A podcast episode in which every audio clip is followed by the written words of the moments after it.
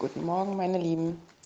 Wir haben die letzten Tage uns mit dem Psalm 23 äh, beschäftigt und hatten gesehen, wie Gott mit uns geht, äh, wie er uns leitet auf grüne Auen und frische Wasser, aber wie er auch mit uns geht in tiefen Tälern und Schluchten, die uns Not machen. Und heute habe ich für euch ausgesucht aus dem zweiten Korintherbrief ein paar Verse. Wir lesen das äh, erste Kapitel ab Vers 3. Gelobt sei Gott, der Vater unseres Herrn Jesus Christus, der Vater der Barmherzigkeit und Gott allen Trostes, der uns tröstet in aller unserer Trübsal, damit wir auch trösten können, die in allerlei Trübsal sind, mit dem Trost, mit dem wir selber getröstet werden von Gott. Denn wie die Leiden Christi reichlich über uns kommen, so werden wir auch reichlich getröstet durch Christus. Und als erstes müssen wir hier verstehen, dass wir hier eine jüdische Bracha haben, einen, einen jüdischen Segen.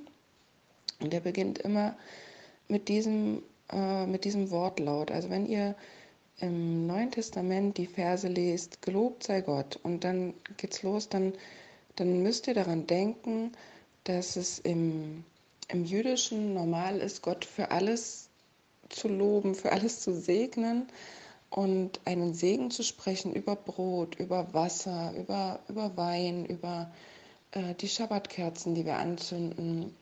Ja, sogar bevor wir äh, die Bibel aufschlagen am Schabbat-Gottesdienst, äh, sprechen wir diesen, diesen Segen und danken Gott dafür.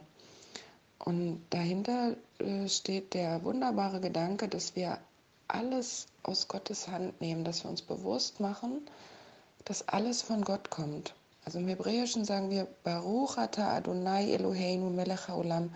Gelobt seist du ewiger König der Welt, also unser Gott, König der Welt, der du. Und dann kommen eben die verschiedenen Sachen, der du das Brot aus der Erde hervorbringst für uns, der du den Weinstock erschaffen hast und uns äh, das genießen lässt, der du uns Wasser gibst, der du uns Jeshua das Licht der Welt gegeben hast, so bete ich über diesen Schabbatkerzen und uns befohlen hast, das Licht der Welt zu sein. Und Paulus benutzt hier diese Formulierung und ist ganz in diesem Gedanken, dass das alles, was wir bekommen, ein Geschenk Gottes ist. Und er sagt, gelobt sei Gott. Und dann sagt er hier im, im Griechischen ein, eine, eine, eine Verstärkung, ein, ein Wort, was die meisten deutschen Bibelübersetzungen weggelassen haben. Im Englischen habe ich es noch gefunden, da steht dieses even, also sogar. Also er hat im Hinterkopf diese, diese jüdische, äh, diesen jüdischen Segen. Gelobt seist du ewiger, unser Gott, König der Welt. Und er sagt hier aber, gelobt sei Gott, der sogar der Vater unseres Herrn Jesus Christus ist. Also er, er bringt hier eine, eine Verstärkung rein, die man nicht versteht, wenn man nicht den, den Ursprungs Wortlaut im, im Ohr hat. Und äh, da müssen wir wieder dran denken, dass die zwar manchmal griechisch geschrieben haben, aber sie haben hebräisch gedacht. Also er ist sogar der Vater unseres Herrn Jeshua, des Messias, der Griechischlehrer meiner Tochter würde sich wehren gegen dieses Wort Christus, auch wenn es griechisch ist, weil er sagt, es ist, es ist leer, es ist hohl, es ist eine einfache Übertragung der Gesalbte, aber es, es bedeutet nichts, dahinter steht nicht viel. Aber wenn wir dieses Wort Messias nehmen, dahinter stehen so viele Verheißungen, dahinter steht dieses ganze Alte Testament, die Propheten, die uns erklären, wer der Messias ist und was er ähm, was seine Aufgaben sind, ja, was er tut. Und äh, dann geht es hier weiter. Gelobt sei Gott, der Vater, der Gott allen Trostes. Also aller, aller Trost kommt von, von ihm. Das ist wieder dieser, dieser Hinweis, den Paulus hat. Ja, alles Brot kommt von ihm, aller Wein kommt von ihm, alles Licht und der uns sein Wort gegeben hat und der uns tröstet in aller unserer Trübsal. Und es gibt äh, diese, diese Formulierung, die finden wir oft in der Bibel, Gott der Allmächtige. Und im Hebräischen heißt das El Shaddai. Und da denken wir, wenn wir im, im, Deutschen vielleicht hören, Gott der Allmächtige, da denken wir an Blitz, an Donner, an gewaltige Sachen. Und Shad ist aber im Hebräischen die stillende Mutterbrust. Und das ist das, was, was, was Gott unter seiner Allmacht, glaube ich, versteht, dass er allmächtig ist, für uns alle zu sorgen, uns an seiner Brust geborgen zu nähren, so wie wir es äh, im Psalm 23 ja schon hatten, der uns äh, füttert auf diesen Weiden. Ja?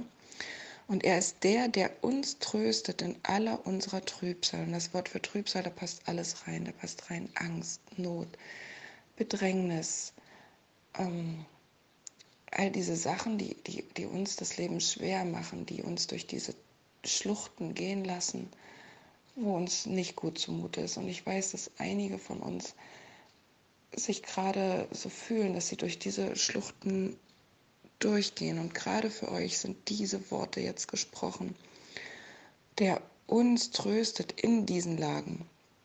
Und jetzt kommt warum?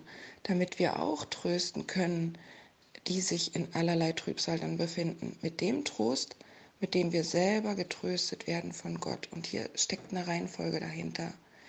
Erst werden wir getröstet, erst erleben wir, wie es sich anfühlt, wie wie gut es tut, wenn man in Zeiten der Not, der Anfechtung, der Bedrängnis ein nettes Wort bekommt oder einen Brief oder ein Päckchen oder jemand an einen denkt, wie, wie gut es tut, ein Lächeln zu bekommen, eine Umarmung. Und ähm, dann können wir mit dem Trost, den, den wir erfahren haben, wo wir erfahren haben, das tut gut, da können wir diejenigen trösten, die eben auch in diesen Sachen äh, drinstecken. Und Paulus sagt denn, wie die Leiden des Messias reichlich über uns kommen. Also er sagt, da ist genug von da in unser aller Leben. Und so werden wir auch reichlich getröstet durch den Messias. Und wie werden wir getröstet? Und da möchte ich mit euch noch eine Bibelstelle aufschlagen im Hebräerbrief. Denn da steht äh, Hebräer 5, Vers 7, hier geht es um Jesus, um Jeshua, den Messias. Er hat in den Tagen seines irdischen Lebens Bitten und Flehen mit lautem Schreien und mit Tränen dem dargebracht, der ihn vom Tod erretten konnte, und er ist auch erhört worden, weil er Gott in Ehren hielt. So hat er, obwohl er Gottes Sohn war, doch an dem, was er litt, Gehorsam gelernt. Und da merken wir diese Worte, ja, Bitten, Flehen, lautes Schreien und Tränen, der Messias hat hier auf dieser Erde gelitten, und zwar Leute, bevor er ans Kreuz ging. Er hat, und das sind die Leiden des Messias, die Paulus meint, die auch in unserem Leben reichlich da sind. Er hat Unverständnis erfahren. Er hat von der eigenen Familie lauter Probleme bekommen, Spott. Er hat äh, erfahren, dass die Freunde weg sind, wenn er sie brauchte. Er hat erfahren, dass Leute ihn verraten haben, die er eigentlich für seine Freunde hielt. Er hat erfahren, dass er nur hinterhältig auf die Probe gestellt wurde, dass Menschen es nicht ehrlich mit ihm meinten. All diese Sachen. Und der Hebräerbrief sagt uns, er hat an dem, was er litt, Gehorsam gelernt.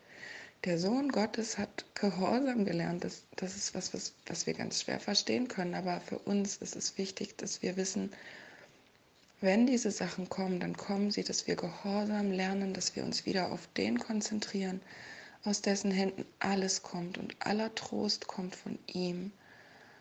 Dass wir auf den schauen und ihn fragen, was er von uns möchte und eben gehorsam lernen und dann diesen Trost an andere weitergeben. Und äh, im Hebräerbrief ein paar Verse vorher steht, wir haben nicht einen hohen Priester, der nicht könnte mitleiden mit unserer Schwachheit, sondern der versucht worden ist in allem wie wir, doch ohne Sünde. Und das ist auch ein wichtiger Punkt, dass wir verstehen und Verständnis haben. Wie geht es anderen, dass wir nicht von oben herabkommen mit irgendwelchen Floskeln, sondern dass wir Verständnis haben, dass wir äh, Menschen verstehen können in verschiedenen Situationen. Und darum durchleben wir verschiedene Situationen. Darum sind wir in Quarantäne. Darum stehen wir auf Intensivstationen. Darum stehen wir an Gräbern. Darum stehen wir auf Polizeistationen. Darum durchleiden wir manches, damit wir verstehen und trösten können. Und äh, das sind für mich eigentlich schöne Momente, wenn, wenn Menschen kommen mit ihrem Leid und ich kann verstehen und ich kann nachfühlen. Dieses, diese Bedrängnis erstmal, die fühlt sich nicht gut an. Aber wenn wir dann da durch sind und dann Menschen die Hand reichen können und ihnen sagen können, ich verstehe dich, das ist so ein wertvoller Schatz in unserem Leben, der ist so kostbar für uns und für andere. Und der wird uns von Gott äh, dargereicht, der der Vater allen Trostes ist, der uns wie an, an, seine, an seine Brust nimmt und uns einfach alles geben will. Und dieses Wort, was da steht für trösten, das bedeutet auch, er ruft uns, er lädt uns ein, er holt uns immer wieder ab. Und das dürfen wir auch mit anderen tun. Und ich wünsche euch heute einen wunderschönen, gesegneten Tag, dass ihr diesen Trost Gottes spürt, wenn ihr da durchgeht und ihr werdet da durchkommen. Und dass ihr, die ihr gerade äh, auf den Weiden seid, die nicht vergesst, die in der Bedrängnis sind und denen eine Hand darreicht. Und wir sind hier zusammen in dieser Gruppe und das ist für mich auch so ein Geschenk, Frauen aus, äh, ich glaube, mehr als vier verschiedenen Ländern dieser Erde. Ähm, vielleicht ist es auch gut, dass wir einfach für die Frauen dieser Gruppe ein Gebet sprechen. Auch das ist ein Trost, wenn wir wissen, andere beten für uns. Auch wenn wir nicht wissen, wie es dem anderen geht.